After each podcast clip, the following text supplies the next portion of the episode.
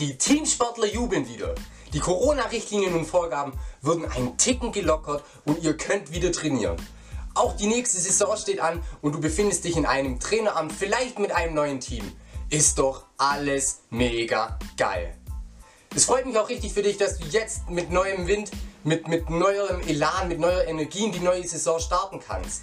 Aber es ist extrem wichtig, dass du vor allem am Anfang in der Saison, bevor die Saison startet, in der Vorbereitung, extrem äh, teambildende Maßnahmen ergreifst, dass du denn eine Einheit formst. In dem heutigen Video erfährst du vier Tipps oder gebe ich dir vier Tipps mit an die Hand, die dir dabei helfen, ein stärkeres Team aufzubauen. Viel Spaß mit dem heutigen Video.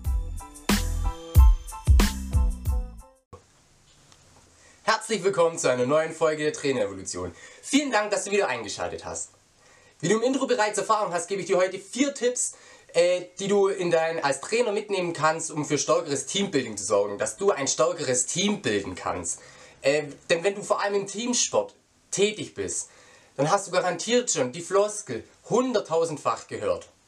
Wir waren heute nicht das bessere Team oder die anderen hatten das bessere Team. Aber warum ist das denn so? Habt ihr etwa nicht genug Teambuilding betrieben? Verstehen sich deine Sportler nicht gut? Das ist meistens nicht der Fall.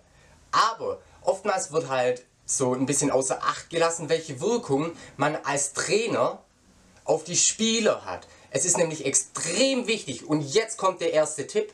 Du als Trainer musst mit gutem Beispiel in Sachen Teambuilding vorangehen. Jetzt denkst du dir, wie soll ich das anstellen? Es ist eigentlich gar nicht so komplex, wie, wie es auf den ersten Anblick scheint. Denn du hast so viele Mittel, wie du mit deinem Team kommunizierst. Ich denke, das bekannteste ist die Ansprache im Training, die Ansprache vor dem Wettkampf, in der Halbzeit, in der Auszeit. Du kommunizierst mit deinem Team. Dabei ist es dann allerdings wichtig, dass du die Werte vermittelst, die du ja bereits, bin ich mir sicher, für dich selbst definiert hast, die es, die es gilt in einem Teamsport in Bezug auf andere und das Team an sich zu leben.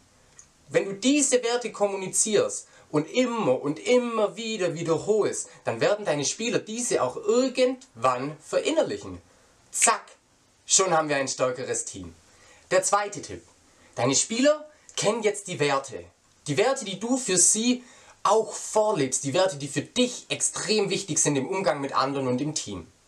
Jetzt ist aber noch die Frage, wie bringen wir die Spieler zusammen? Die sollen ja auch als Einheit funktionieren. Die sollen sich ja gegenseitig ein Stück weit identifizieren. Die sollen, ja, oft hört man ja, dass ein Team sogar die zweite Familie wäre. Da gibt es ganz extreme Beispiele, die du garantiert auch alles schon von Hören sagen kennst.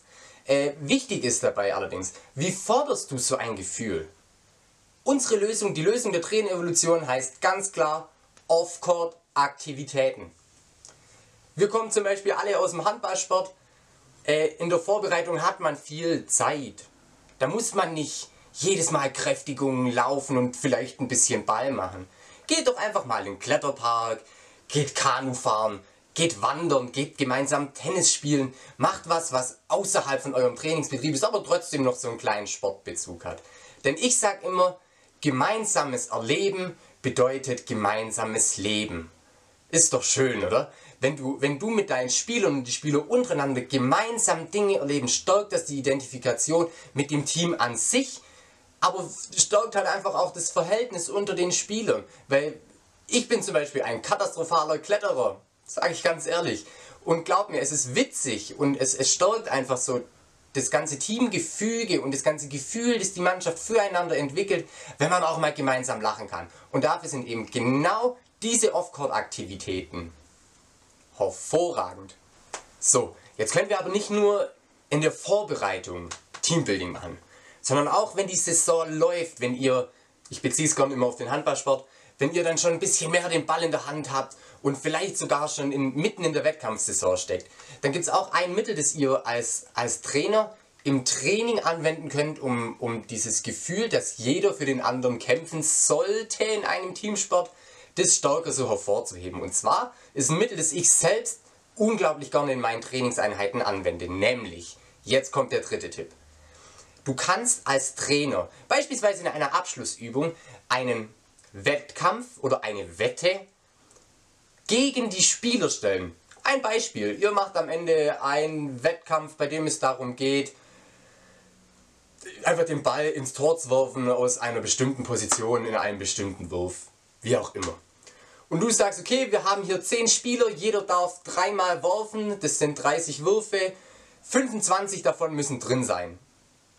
Wette gegen die Spieler. Jetzt kannst du das Ganze aber nicht einfach nur so plump in den Raum werfen, sonst da fehlen nämlich Reize. Dann sagst du, okay, wenn ihr es schafft, geht die nächste Kiste Spezi auf mich. Oder wenn wir hier gewinnen, oder wenn, wenn die Spieler gegen dich die Wette gewinnen, dann dürfen sie im nächsten Training von mir aus die erste Viertelstunde machen, was sie wollen. Gib dein, biete deinen Spielern einen Anreiz, was, was sie gemeinsam ein Ziel erreichen können. Wenn, wenn du das schaffst und dann auch noch so, so Sachen implementierst, wie das zum Beispiel, wenn der eine nur zwei Tore macht, der andere aber, aber alle drei trifft, dass es dann zusammenzählt, also nicht so einzelne Bausteine einbaust, dass jeder nur für sich selbst kämpft, sondern es ist wichtig, dass du bei diesen Übungen bedenkst, das Team soll als Ganzes gegen dich als Trainer kämpfen und wenn sie dann auch noch gewinnen, dann darfst du sie gerne belohnen. Wenn sie verlieren, dann hat es halt heute mal nicht geklappt. Beim nächsten Mal bin ich mir sicher, dass es klappt. So, jetzt haben wir die Vorbereitung durchgestanden, wir haben Werte vermittelt, wir haben Off-Court-Aktivitäten durchgeführt, im Training, wir haben eine richtige Einheit geformt. Jetzt steht aber der erste Wettkampf an. Und es ist üblich so, wenn man, wenn man den Wettkampf durch hat, zumindest kenne ich das so von, von meinen Trainern und ich praktiziere das auch so mit, mit meinen Mannschaften. Nach dem Wettkampf, in der Trainingseinheit nach dem Wettkampf, wird erstmal besprochen. Das kennt jeder. Allerdings führe ich meine Besprechungen nicht stupide durch im Sinne von, ich sage euch jetzt, was ihr richtig, was ihr falsch gemacht habt. Ich führe meine, meine Besprechungen nach den Spielen immer zweiteilig durch.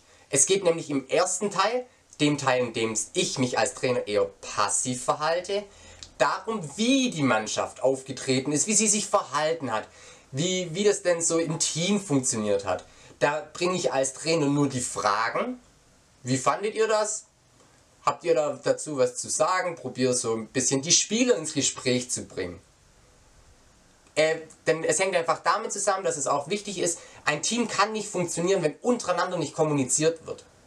Natürlich hast du welche, die da dann eher mal mehr von sich preisgeben oder Spieler, die es einfach auch mal nie irgendwas sagen. Wir haben alle so einen Spielertyp im, im Team, der einfach still ist und einfach nur da sitzt und sich denkt, okay, ja, oder sich einfach seinen Teil denkt.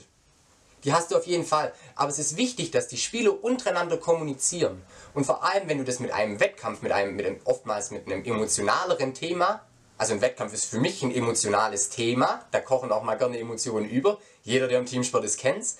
Und dann musst du eben den Spielern auch den, den Freiraum geben, zu diskutieren und auch mal über das zu sprechen, was vielleicht neben dem Sport, also was verhaltenstechnisch, teamtechnisch, wertetechnisch äh, im Wettkampf nach außen getragen wurde.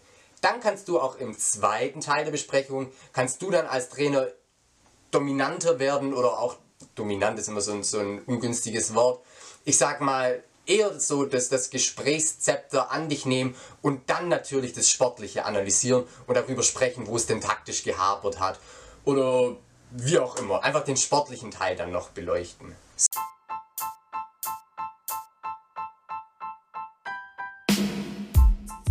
So, jetzt habe ich dir vier Tipps an die Hand gegeben, wie du ein stärkeres Team bilden kannst.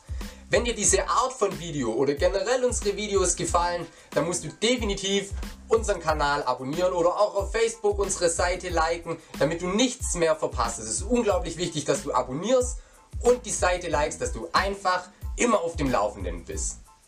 Wenn dir sonst noch was einfällt bezüglich Teambuilding, wie du zum Beispiel dein, oder deine Mannschaft stärkst, mit welchen Off-Court-Aktivitäten zum Beispiel du dafür gesorgt hast, dass du ein stärkeres Team hast, lass unbedingt einen Kommentar da, egal ob Facebook, YouTube, Instagram. Lass einfach einen Kommentar da, helf auch deinen Trainerkollegen. Schön, dass du heute wieder dabei warst und in diesem Sinne nutze dein Mindset als Erfolgskatapult.